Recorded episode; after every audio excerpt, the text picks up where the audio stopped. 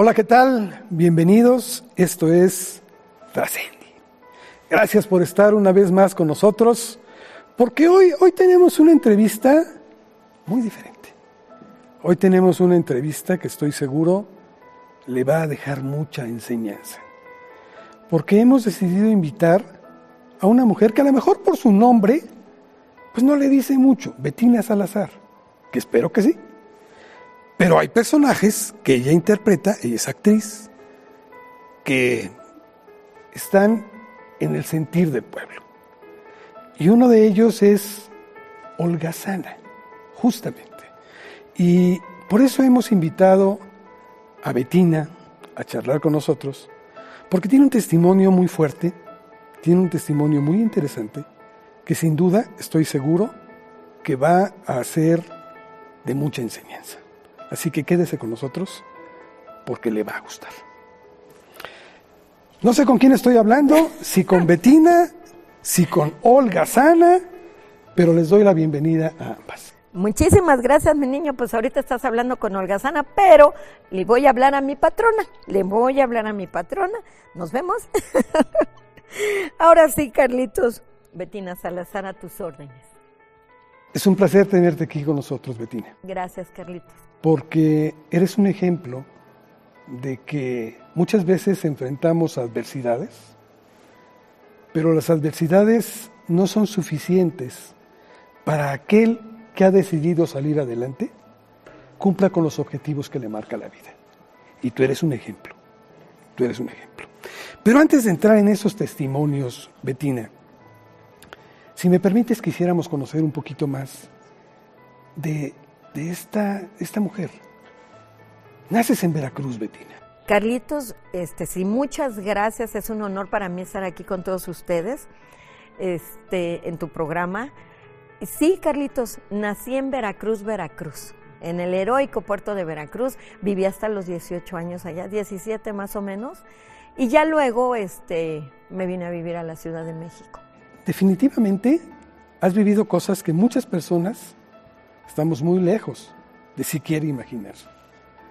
A ti no te registraron tus padres. No, fíjate que este, pues estaban muy jóvenes y pues mi mamá resulta embarazada. Eh, mi papá, más bien mi abuelo paterno le dice, no te vas a casar porque te vas a llenar de hijos y se lo lleva a Jalapa. A mi mamá la esconden, mis abuelitos maternos, en la última recámara de la casa. ¿Y dónde está Sarita? Pues anda en, México. No, pues Sarita estaba embarazada en la última recámara, tanto que el día que yo iba a nacer, dice mi mamá que ella tenía los dolores, pero había visitas, Carlitos. Entonces mi abuelita le decía, te aguantas te aguantas hasta que, porque había que pasar por el hall, las casas en Veracruz Claro, son de, claro, claro, de mucho hall, entonces había que pasar por el hall donde estaban las visitas, que era la sala de los sillones y muy fresca, y pues cómo iba a pasar. Y los, sus hermanos no la querían llevar porque había manchado la familia, entonces ella se tuvo que ir con mi abuelita manejando hasta que se fueron las visitas. Y nací en el sanatorio muy conocido de Veracruz, pero me tenían a mi, a mi mamá y a mí en las habitaciones de las religiosas para que ninguna persona conocida viera que ya había nacido la- el bebé de Sarita. Y no me registraron. Y tus abuelos son los que te registran como si fueran tus padres. Así es, tres años después, porque mi abuelito estuvo esperando a que mi papá y su familia reaccionara, pero no, no. Entonces ya a los tres años ya dijo mi abuelito, pues vamos a registrarla. Legalmente yo soy hermana de mi mamá. Algo que definitivamente fue muy difícil, supongo, en la relación entre tu madre y tú misma, porque tú te venías, veías a tus abuelos como tus, tus, tus padres. Así es, mi abuelita me hace el coco wash de que mi mamá era mi hermana. Entonces eso sí fue un conflicto, Carlitos, porque mi mamá me decía, yo soy tu mamá, y mi abuelita, no, ella es tu hermana. Y mi inocencia de niña decía, pues mi mamá es la que está casada, ¿no? Me acuerdo muy bien que un día le dije a mi mamá, si tú eres mi mamá, fíjate nada más, enséñame tu anillo de casada. Y me acuerdo que mi mamá, no te puedo explicar, pero yo soy tu mamá. No, nunca le creí. Ya hasta que tuve más o menos conocimiento de cómo estuvieron las cosas, pero sí fue un conflicto, Carlitos. Sí era un conflicto de mi mamá llegaba y lloraba y se enojaba con mi abuelita, ya me la voy a llevar y mi abuelita no. Tengo cáncer, le decía a mi abuelita, déjamela por favor, los últimos días de mi vida. Y así nos fuimos llevando muchos años mi abuelita y yo entre que, eh, se, dice que se moría, no se moría, y me quedé con ella hasta los 15 años, bendito sea Dios. Fue también, digo, con mi mamá fue muy dura, conmigo fue una reina. Ay, caray. Eh, sin embargo, hay un momento en tu vida en que tú ya te vas con tu mamá.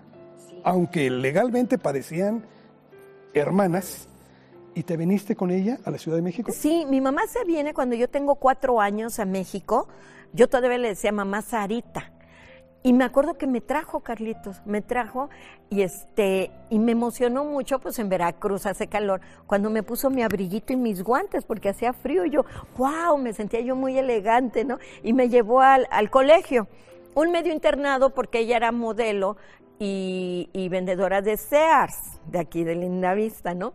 Entonces, en lo que ella salía, pues me dejó en ese medio internado de religiosas, pero me, yo recuerdo que arranqué la hoja de un cuaderno y pasó la religiosa y me dijo, nunca se me olvida, métete a la boca la hoja, cortea, ya nada más estoy yo ahí esperando a mi mamá y de ahí ya nada más me acuerdo yo en Veracruz. Supongo que lloré mucho que yo no quería ir a ese colegio y ya mi mamá me tuvo que regresar con mis, mis abuelitos.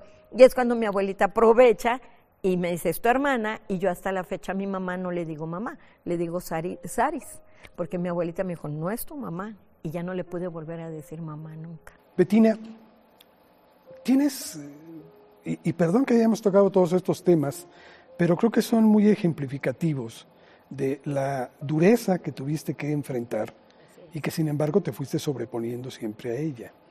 Tengo entendido que ya en la Ciudad de México inicias tus estudios. ¿Qué estudiaste? Yo estudié hasta la prepa y un año de este, educadora, Carlitos, en el anglo español, de aquí de Sadi Carnot. Yo me vengo a la Ciudad de México a vivir con mi mamá y su esposo cuando este, mueren mis abuelos. Es cuando yo me vengo para acá, pero siempre tuve, mi mamá iba a verme a cada rato con mis hermanos a Veracruz, o yo venía, también era obligatorio todas las vacaciones estar con ella, ¿no? Este, estudió para educadora, y me acuerdo muy bien que cuando termina el ciclo escolar, la religiosa nos iba llamando una por una para ver si nos daba reinscripción, ¿no? Y ahí estamos todas sufriendo, ay, que si nos dé. No, hombre, Carlitos, esto es verídico. Entro yo y me dice Salazar, no tienes reinscripción, no tienes vocación, vete de payasito a un circo. Imagínate todos los años que desperdicié por no hacerle caso. Me lo hubiera llevado de mi represaltante, como dicen. ya, te empezaban a vaticinar algo que te ibas a dedicar a la comedia. Siempre fui la payasita, siempre. Me encantaba, pues me encanta, Carlitos.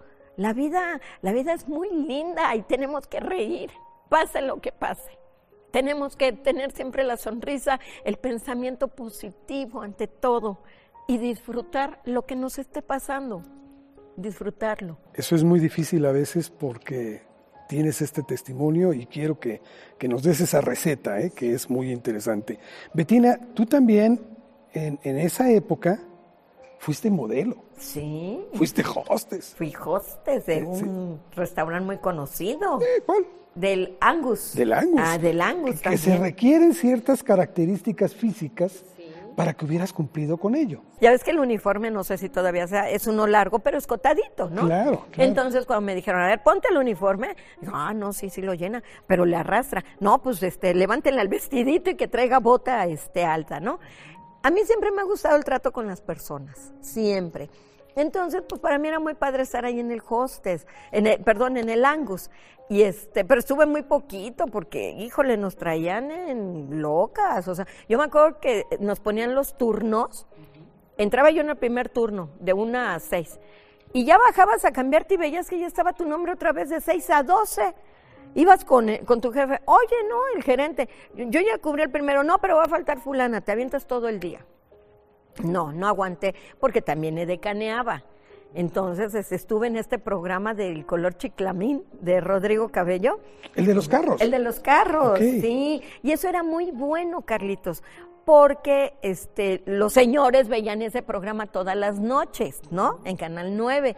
Entonces este, llegaba yo a cualquier casting y decían, ah, es la de White Automotriz, es la de Ford, la Viga, y ya me decían, ya estás en el casting ya, porque pues todos los señores, iba yo a las, a, a, las exposiciones, no hombre, tenía yo la, fola, la fila de todos los que se querían retratar con la de Guaida o la de este Ford, ¿no? Betina, ahí es cuando poco después conoces a tu esposo. Eh, sigo trabajando y ya luego lo conozco, un, un chavo este poblano, eh, me lo presenta una prima hermana, que es más hermana que prima, me dice, oye, te quiere conocer porque te vio en los carros, que no sé qué, es de los Ofarril. Yo, ah, de los, sí, dice, pero de los parientes pobres de los Ofarril. porque toda familia tiene los parientes pobres, ¿no? siempre. Entonces, mejor de los parientes pobres, pero es Ofarril. Yo, ah, bueno, a ver, pues échamelo. Entonces, este, te voy a decir lo que nunca he dicho, jamás lo he dicho. Me era, es buen hombre no voy a hablar mal de él, porque aparte es el padre de mi hija. Un defecto muy grande, muy irresponsable, muy inmaduro, ¿no? No es un hombre proveedor, pero buena persona, ¿no? Y me casé porque sentía yo que ya se me iba el tren, Carlitos. Por eso me casé. Por eso te casaste. Por eso me casé. Por eso me casé. Aparte me caía bien. me caía muy bien, este, su familia muy amable. Mi ex suegra era la sobrina consentida de Rómulo Farril. Era, era su, sobrina consentida.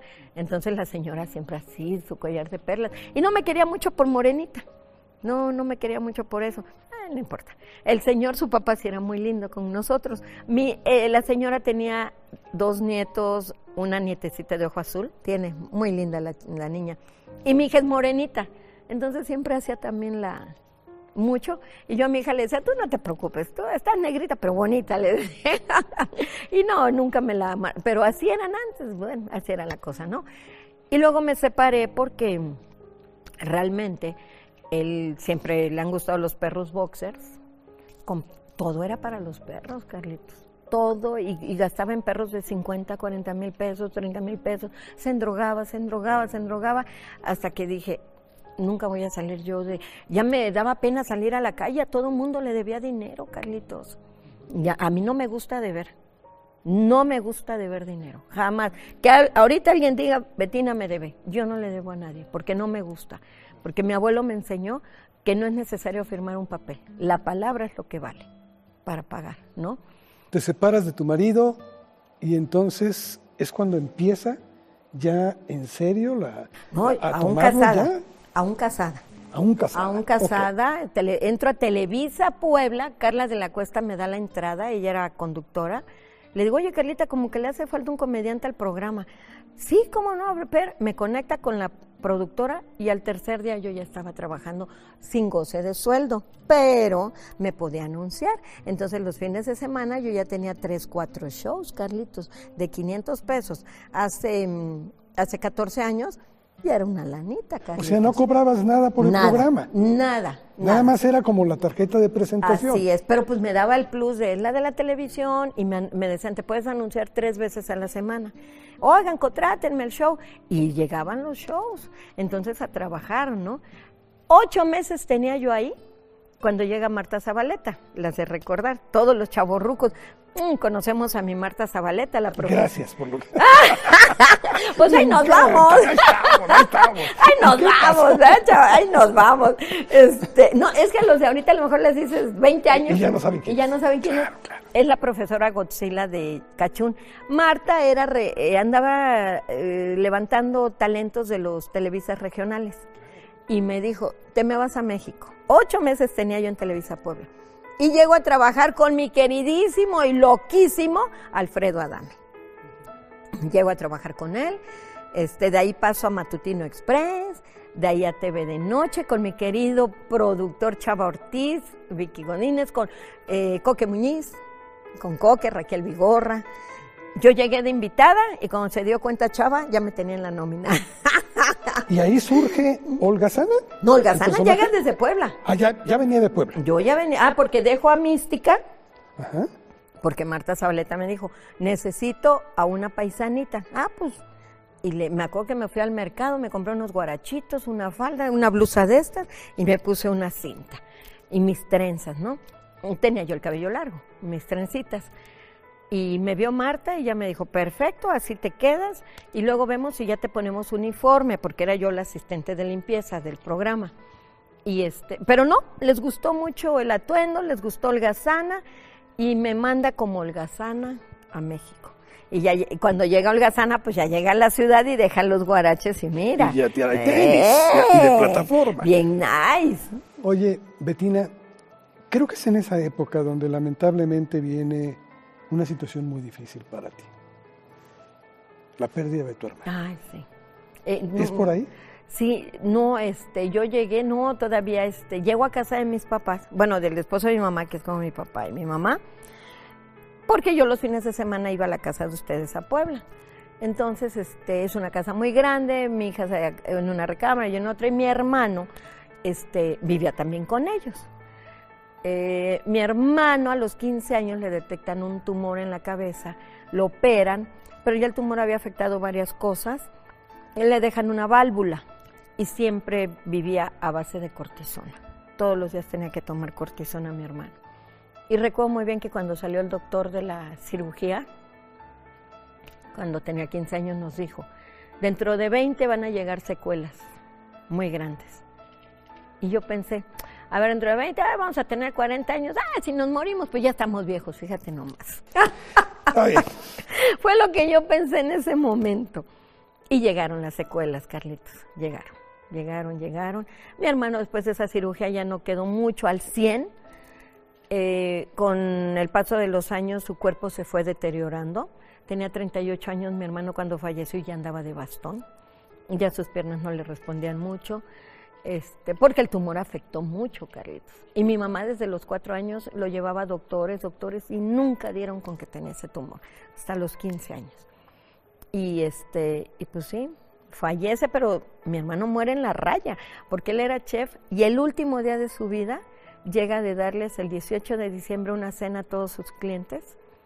Y es cuando yo lo digo, ¿cómo te sientes, Sol? Y lo vi raro, llegó y se acostó a su recámara. Me acuerdo que estaba así y me dijo mal. Le dije, es que ya no hubiera sido, él ya andaba un poco mal. No hubiera sido, gordo, te cansaste. Me dijo, no, me siento mal. Y sube mi mamá y me dice que no ve. Le dijo, Oliver, ¿de dónde vienes? Me dijo, no sé. Nos vamos rápido a neurología, pero estaban celebrando los doctores y no lo, no lo atendieron muy bien. ¿cómo? Era 18 de diciembre, entonces ahí se veían los vasos y demás. Y no lo atendieron. Pues tardaron, le hicieron una tomografía, vinieron y nos dijeron, está bien. Él ya venía hablando mal. Para ese momento, Oliver ya, oigan, pero habla mal. Es normal, en una semana se le pasa. Llévenselo. Pues uno no es doctor, Carlitos, confías. Nos lo llevamos al otro día peor y ya le volvemos a hablar a un doctor, no, se le va a pasar lo que tienes por la sal, que no sé qué. El domingo este, me habla mi mamá, me echa un grito, Betina, pues ya estaba, se le había caído, le hablamos una ambulancia y ya de ahí realmente entre negligencia y entre que yo pienso, Carlitos, que nadie pasa de su raya. Ya era el momento, Era de, su momento. de Oliver, pero eso sí ha sido el dolor más fuerte de mi vida, Eso- Aún- más fuerte, Eso es lo que te iba a decir porque creo que fue un momento que te marcó. totalmente, totalmente, totalmente. Es algo indescriptible. Aún así, yo sé que fue lo mejor, Carlitos, porque mi hermano iba a quedar vegetal, ya nos habían dicho. Yo ya estaba viendo cómo íbamos a adaptar la casa para él. Y, cuando nos avisan que está muy grave y corremos, estaba mi papá con él, bueno, su papá, llegamos y nos dijeron ya falleció. Dije, gracias Diosito, muchas gracias. Oliver no merecía ser un, un cuerpo ahí nada más alimentándolo, ni mi mamá merecía eso. Pero es cuando a los 15 días que él fallece, yo pido que me dé cáncer. Tú pediste. Yo lo pedí, Carlitos. Porque mi hermano era más chico que yo y siempre estuve al pendiente de él. Y decía yo, ¿dónde estará? Y dije, ojalá me dé cáncer y me muera. Y a los seis meses ya estaba el cáncer. Y estabas como comediante, digámoslo así, en tu apogeo. Porque habías alcanzado ya un buen nivel, eras reconocida, etcétera. pero tú te sentías sin ganas ya de seguir viviendo por lo que había pasado con tu hermano. Con mi hermano en ese momento, sí, a pesar de mi hija, ¿no? Que tengo a mi hija, pero en ese momento dije, ¿dónde está Oliver? Le he de hacer falta. Hasta que una amiga me dijo, así me dijo, pues ¿dónde va a estar, güey? Está con Dios, déjalo en paz. Y fue cuando dije, cierto, está con Dios mi hermano, no tengo por qué preocupar. ¿Y seis meses después? La detección del La cáncer. detección del cáncer. ¿Cómo fue esto, Betty? Pues yo me, me toqué una bolita, Carlitos, este, y pensé que era normal. Como a los tres meses, fíjate nada más, estaba yo dando show y un señor me da una tarjeta en un restaurante muy conocido. Me da una tarjeta y me dice, por favor háblame porque mi esposa es tu fan, te quiero para su show de cumpleaños. Sí, señor, me la guardo y es cuando digo, ah, caray, ¿Sentiste una bolota, pero enorme, una pera. Dije, ay Dios mío, ¿qué es esto? Y me acuerdo que ya di el show un poquito preocupada, ¿no? Ahí en el restaurante. Al otro día dije, ahora sí me voy a hacer la, la mastografía. Saqué la cita, fui y haciendo la mastografía la detuvieron. Me dijo, necesita usted una biopsia. Entonces me voy a Puebla con un doctor que yo tenía ya, oncólogo, que me había quitado una bolita del otro seno benigna. Y me da un pinchazo, Carlitos, como biopsia. Y a los cuatro días me avisan que era benigna. Pero le dije, no, pero me la quiero quitar, está muy grande. Sí, vamos a quitarla. Pero es benigna, sí, es benigno. Entro a la cirugía, pues yo muy contenta, pues es benigno. Salgo de la cirugía y me acuerdo muy bien que me despierta una enfermera mu- muy, agresivamente, señora, despierte, despierte. Yo así, y dice, su tumor salió positivo, ahorita viene el doctor. Pero entre la anestesia y lo medio mencilla que soy yo de por sí, positivo, positivo. Pero me toco los dos senos y ahí estaban. Dije, no, aquí están. Y empecé a temblar, me acuerdo perfecto, como perrito chihuahua, entre miedo, frío de la anestesia, ta, ta. No llegaba el doctor y yo a la de ahí, por favor, ya sáqueme, ya sáqueme. Cuando, ahorita y ahorita, cuando ya me va sacando, me acuerdo perfecto la cara de mi familia, todos así, ¿de qué le decimos, no? Y vi a mi, a mi prima, la nena, y nada más le hice, y me hizo. Pero ¿por qué? Si me habían dicho que era benigno. Ya me acomodan en la habitación y pues todos así que no sabían ni qué decirme, Carlitos. Ya les dije, es cáncer, ¿verdad? "Ujú, es cáncer. Pero pues que venga el doctor y me explique. Y ya me dijeron ellos, es que una parte del tumor era benigna y otra era maligna y el pinchazo fue del lado benigno. Pues ya llegó el doctor, me dijo, no te preocupes, eh, ya no tienes en ninguna otra parte de tu cuerpo, ta, ta, ta son tantas quimioterapias, tanto, ahí sí lloré, ni cuando supe que era cáncer, porque mi tratamiento era como de 800 mil pesos. Me dije, no, pues me voy a morir. Y este, y pues empecé a trabajar, yo seguía trabajando, Carlitos, me ayudaron todos mis amigos comediantes muchísimos, amigos de la familia, salió familia de no sé dónde, amigos de no sé dónde, mi hija hacía galletas, mi mamá toallas, yo seguía trabajando, hasta que me entero del, del Seguro Popular.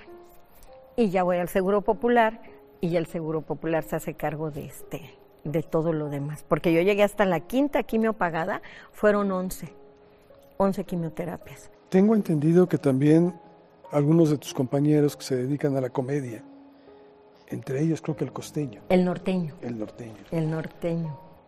eh, apoquinaron Sí, dinero. Sí, el, el- luego me da pena porque se me olvidan, pero desde un este norteño, el indio Brian, Tony Balardi, Rafael Inclán, este, ay, muchísimos, muchísimos.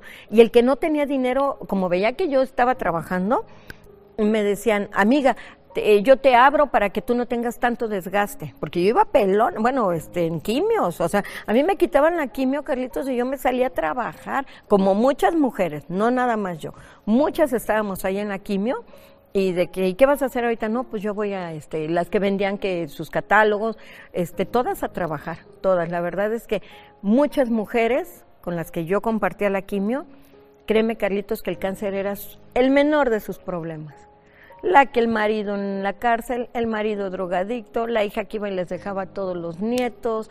Entonces, pues todas con mucha fuerza tratando de salir.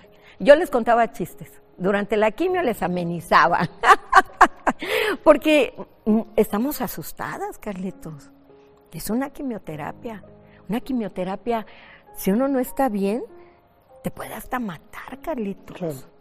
Esa es una No, además te bajan las defensas todo, totalmente. Todo. Entonces, pues todas íbamos asustadas y yo ya empezaba, no, este, no, ya es mi segunda quimio, me va re bien, que no sé qué tanto, a levantar el ánimo. Eso es muy importante, levantarles el ánimo a las personas que están pasando por quimioterapia. Fíjate que me ha tocado ver que, porque también en, algunos casos eh, personales, mi madre misma sufrió de cáncer y este sobreviviente al mismo, pero este siempre hay una persona eh, que es la que contagia o ayuda a las demás.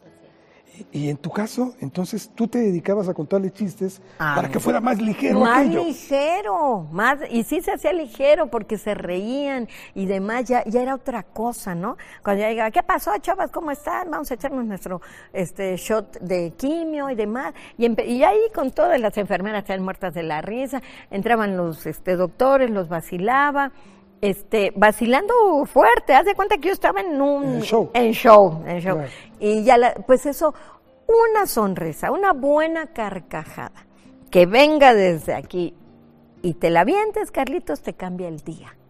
¿Sí o no? Sí, por supuesto. Es Betina, verdad. en algún momento, cuando estabas con ese cáncer, ¿recordaste aquello que tú misma pediste? Sí, siempre lo recordé. Sí, lo recordaste. Me acuerdo que estaba yo a punto de entrar a bañarme y estaba poniendo mi ropa, llorando por mi hermano. Y, y lo pedí yo creo con tanta fe, Carlitos, porque dije, ¿dónde estás, Oliver? ¿Dónde estás? Y dije, le hago falta. Fíjate nada más que tonta. Como me dijo mi amiga, está con Dios. ¿No? Qué tonta yo de decir, le hago falta. Ojalá me dé cáncer y me muera. Cancelado. Ahora ya entendí que hay que tener mucho cuidado con lo que uno dice. Mucho cuidado, Carlitos. La boca es poderosa, Mucho, muchísimo. Todo el poder. Y la mente. por supuesto. Betina, ¿cómo cambió tu vida esta, esta enfermedad? Pues que soy muy feliz, Carlitos. Soy muy feliz. A no ser por lo de mi hermano. Pero antes que nada, porque disfruto mucho cada día. Número uno. Número dos, el pasar el mensaje, Carlitos, diariamente, decirles cuídense, por favor, háganse su mastografía, que me hablan mujeres, me dicen, "Eh, Olga, ya me hice mi mastografía, salí bien, qué bueno, mi reina. La que me habla y me dice, Olga Sana, voy a entrar a quimioterapias. Ah, llévate tu agua, no hagas caso de esto, no hagas caso del otro. No sabes qué satisfacción, Carlitos. No sabes qué bonito se siente, la verdad. Yo voy a estar aquí hasta que Dios quiera. Yo estoy en sus manos Como todos. como todos, estamos en sus manos. Eh, claro, cada día, ahorita venía pensando, por ejemplo, en mis nietas, tengo dos nietas, y venía yo, Diosito, no me quiero morir todavía, quiero que me recuerden. Si yo me muero ahorita ya no me van a recordar. Dame chance, porque en octubre, Carlitos, cumplo los cinco años limpia. Que eso es un gran paso, tú lo sabes. Yo soy muy creyente en Dios, no en la iglesia del hombre. En Dios sí, mucho, mucho. Pero eso sí, cada vez que voy a los estudios ahí me ves, Padre nuestro que estás en el El otro, hace como un año, tenía yo un dolor muy fuerte aquí. Me dijo el doctor, uff, no vaya a ser cáncer de huesos, porque cualquier dolor que nos da lo asocian a que, uh, no vaya a ser cáncer, ¿no? Y me acuerdo que me metió en una cápsula, fue este nuclear el estudio, y ahí me tienes, Dios te salve María llena de reza y reza. Y yo dentro de mí, ahora sí, ¿verdad? Ahora sí está reza y reza. No, salió este, que por la quimio, pues los huesos se descalcifican un poco. Y este, y sí me cambió, me cambió para bien, Carlitos. Y te digo una cosa, yo lo agradezco. Y lo agradezco mucho. Número uno, que fue a mí y no a otra persona de mi familia. Porque yo creo que ellos no lo hubieran podido sobrellevar. Tú tienes la fortaleza para salir adelante. Y no lo sabía, Carlitos. Lo descubriste. Lo descubrí. Yo, yo siempre me sentí una mujer débil, porque soy una persona evita problemas. Y los psicólogos nos llaman cobardes, nos llaman... Entonces, yo siempre pensé que era muy débil. O sea, veo que me están haciendo una transota y yo, mira, ándale, conozco a la persona, jamás volver a tener trato con esa persona. Punto. No me voy a pelear por eso, ¿no? Así es mi manera de ser, Carlitos. Evitar los problemas lo más que se pueda. Ya solamente cuando ya realmente me pican la cresta, pues sí, respingo, como todos. Entonces, este, siempre pensé que era débil y no. Otra cosa que mi abuelita me enseñó, al toro se le toma por los cuernos, ¿no? Las cosas son de frente. Cuando dije, tengo cáncer, tengo cáncer. No puedo aventarlo para allá, no lo tengo. El problema ya está. ¿Qué voy a hacer? A ver, doctor, ¿voy a sobrevivir? Si no, para irme preparando, Carlitos. Es otro regalo que da la enfermedad. Prepararnos, dejar todo listo, despedirnos, porque a final de cuentas es un viaje que todos chicos tenemos el boleto. Digo. Y nadie lo va a saltar. Y nadie, nadie. Entonces dije, a ver, me voy a morir, pues todos nos morimos. Y en el momento que yo me vaya a morir, va a ser un momento que no me voy a querer morir, entonces ¿para qué desde ahorita me estoy preocupando? ¿No? Tengo la enfermedad, doctor, ¿qué hago? Pues vamos a hacer esto y esto y esto, ok. Y lo tomé, Carlitos, como un tratamiento. Es un tratamiento muy pesado, pero no deja de ser un tratamiento. Es lo que yo les digo a las personas. No se compliquen, quimioterapia, ay, qué miedo con perdón tuyo mucha gente, che, quimioterapia. No, la quimioterapia es una bendición que muchos doctores han hecho para salvarnos la vida. Que es muy pesada, sí, Carlitos, es muy pesada. Tú, desgraciadamente, por lo que lo viste con tu mami, bendito sea Dios, salió bien, pero es un tratamiento totalmente agresivo, pero del que vamos a salir y si no vamos a salir, pues nos preparamos para despedirnos bonito. Bueno, es mi manera de pensar, Carlitos. Y creo que así debe de ser. Nos despedimos bonito. O sea, este, pues sí, ya me voy, eh, pero pues bueno, dejo esto, dejo lo otro, digo lo que no dije a lo mejor a algunas personas, porque nos, de esta vida nos vamos. Betina, a partir de entonces, creo que tú estás, no sé si ya la formaste o estás por formarla, pero creo que vas a fundar valga la redundancia, una, una fundación. Así es, Carlitos. Eh, llegó el COVID y me la detuvo. Me la detuvo porque este, pues también hay que invertirle. Se me cayeron todos los shows, todas mis giras con el COVID, pues nadie lo esperaba, nadie lo esperaba. Entonces, yo espero el año que entra ya retomarla. Y esta fundación quiero más que nada dar ayuda psicológica, que es lo que hago ahorita con cuatro o cinco señoras, ¿no? Es muy importante que tengamos nuestra mente tranquila en este proceso de la quimioterapia. Eh, me decía un doctor, yo no entendía. A ver, doctor, ¿por qué dice usted que si estamos tranquilas salimos más rápido de la enfermedad? Me dijo, porque tienen sus defensas altas. Quien está tristeando y demás, se le bajan las defensas y el cáncer avanza. Entonces, lo que yo hago con ellas es siempre, no, no hagas caso, mira tú, positiva, que la quimio es pesada, pues sí, manita, es pesada. Pues no te voy a decir tampoco que qué padre, ¿verdad? Pero claro que podemos, claro que podemos. Yo te estoy muy contenta porque una de ellas ya va casi por la última quimio, ya va por su cirugía. Que nos quiten un seno, que nos quiten los dos, Carlitos. Lo que queremos es vivir, ¿no? muchos hombres se van, muchos se quedan también. Entonces, es otro regalo del cáncer. Si la pareja se va, que se vaya, señora, no te quería. Que se vaya. ¿Para qué pierde uno el tiempo con ellos, no? Como hay hombres que se quedan también, qué bueno. Este, eso lo agradecemos mucho porque también el apoyo de la pareja es bonito, es muy bonito, de la familia, de los hijos. Pero el cáncer tiene sus, sus onditas positivas. Claro. Betina, en tanto se llega a esta fundación, tú no has perdido el tiempo.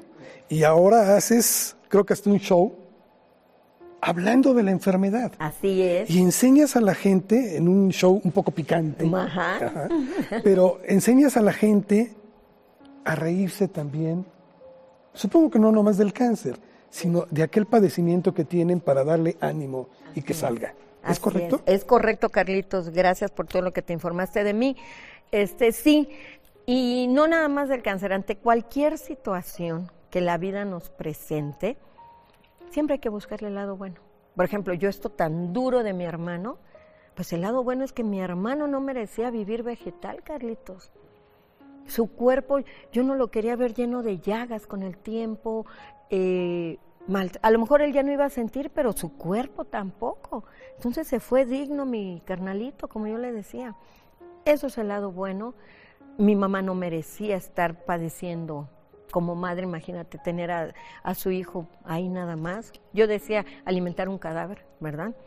Porque si me dijeran, está vegetal, pero con terapia va a salir adelante, ah, bueno, pero no, el pronóstico ya era vegetal y muerte. Entonces, este, del cáncer a mí te digo, me dejó muchas cosas. Ya no me dejó cabello, canitos. Mira, estoy bien pelona, pero no me importa tampoco. inclusive cuando andaba yo pelona, pelona, nunca usé peluca, porque sentía yo que era este como avergonzarme. Eso era lo que yo sentía, Carlitos, no sé por qué. Y lo enfrentabas también así. Pelona luego andaba, sí, porque me tocó quimios en calor y en frío. Y luego llegaba yo a Fucán, pelona, pelona. Y otras señoras luego también llegaban igual, este, peloncitas, porque, ay, no, qué calor. Ya luego encontré unas pañoletas muy ricas de algodoncito, que ya con esas me, me tapaba yo la peloncita. Pero no me gusta la peluca, se ve artificial, se ve postiza, da calor, da comezón. Y yo sentía como que me avergonzaba del cáncer. No, señoras, tenemos cáncer, vamos a salir de esto, ¿no? Y si no podemos salir, pues vamos a arreglar nuestra vida y nos despedimos bonito y todo. Entonces, este, eh, en este show lo que yo quiero es que las personas decirles, por favor, ante cualquier circunstancia en la vida, salgan adelante. No se tiren al piso, no se hagan las víctimas. Eso no funciona, eso no sirve de nada, Carlitos. Es lo que yo quiero decirles. Y las que están pasando por un cáncer, Créanme que se puede. He visto milagros. Etapa 4, que es la terminal, he visto señoras que siguen viviendo. Una de ellas, se me quedó muy grabado, que el doctor le dijo, pues ya tiene usted etapa 4, porque estaba yo afuera del consultorio. Me atienden en FUCAM, donde son unos verdaderos ángeles. Pero ya ahora los doctores ya te dicen la verdad. Antes no, ¿te acuerdas? Hablaban con la familia, pero no le decían al enfermo. Qué bueno que ahora el enfermo ya sabe. Qué bueno, es un respeto al enfermo. Señora, pues está usted en etapa 4 y yo me acuerdo que yo así, nada más oyendo. Este, vamos a ver medicina para prolongar un poco, con buena calidad, ta, ta. Y salió la señora con su hija muy tranquila. Y ya me dijo, ¿oíste, Olguita? Porque me conocen. Y yo, sí, señora, sí, sin saber qué decir en ese momento. Me dijo, Diosito tiene la última palabra. Y me la sigo encontrando. Hasta ahorita la palabra ha sido este, positiva. Betina, en este programa eh, tenemos siempre una, una, queremos una definición de lo que para ustedes, que son ejemplos verdaderos de vida, significa la palabra trascender. No como la que buscamos en el diccionario simplemente, sino para ti. ¿Qué significa este término trascender? Trascender. Pues aquí yo quisiera trascender en el, en el corazón de las personas, en que digan, pues mírala, ahí está, le echa ganas, voy a hacer lo mismo. ¿no? En ese aspecto yo quisiera trascender en ellos, meterme en su corazón, meterme en su pensamiento, que digan, pues si ella puede, yo también. O si ella pudo, si ahí la lleva, yo también si un día me gana la enfermedad, pues nada más recuerden que siempre estuve positiva y que siempre hice todo lo posible por estar aquí. Te lo dije antes de que entráramos a, la grabación y te lo mantengo después de ella. Eres un ejemplo. Muchas gracias. Eres un ejemplo, Betina, y creo que hay mucho que tenemos que aprender de cómo, cómo enfrentar las cosas, porque a veces nos ahogamos en vasos de agua. Exacto y tú nos enseñas que por difícil que sea el trago, hay que tragarlo y hay que salir adelante. Así es, Carlitos. La vida es, es muy linda. Lloro de emoción de estar aquí, de estar con ustedes, porque sé que muchas personas nos van a ver y eso me da mucho gusto, mucho orgullo. La vida es divina. Todos tenemos problemas, Carlitos. La vida también va acompañada de problemas, de tropiezos. Siempre hay que levantarnos, siempre hay que levantarnos echarle todas las ganas a todo, ser, tratar de ser el mejor dentro de lo que hagamos. Carlitos, ningún trabajo es menos que otro, ¿eh? Ninguno, ningún oficio, nada. Yo siempre lo he dicho, estoy frente a una cámara, pero mi trabajo vale tanto como el que está atrás de esa cámara. Tan solo eh, estoy en la televisora, en Televisa, las chicas que nos maquillan, las señoras de limpieza que nos tienen limpios los camerinos, todo trabajo vale mucho, mucho, mucho. Dense siempre su valor y sobre todo siempre veamos la vida con una sonrisa. Siempre, eso siempre, Carlitos, porque eso nos va a ayudar a salir adelante. Betina, lo único que te deseamos es que sigas así. Gracias. Mucho éxito. Gracias. Más del que ya has tenido y que surjan muchos personajes como Olga Sana o la misma y que siga creciendo y creciendo Que y creciendo, que estés mucho tiempo con nosotros porque verdaderamente eres uno de esos seres que debe permanecer para ayudarnos Gracias. a ser más grandes. Ay, Carlitos, qué Gracias. lindo. Muchísimas gracias, gracias a todo el staff, gracias a las chicas, a Gina y, este, y, a, y a la universidad, que aparte está divina, Qué divina. Muchas, muchas gracias. Y pues aquí seguiremos, Carlitos, hasta que Diosito diga, vente para acá, pero ya le dije, luego no te vas a arrepentir. No, no, no. Gracias, gracias, gracias. Carlitos. Mire, ni que agregarle. Creo que las palabras en este momento sobran. Gracias. Hasta la próxima.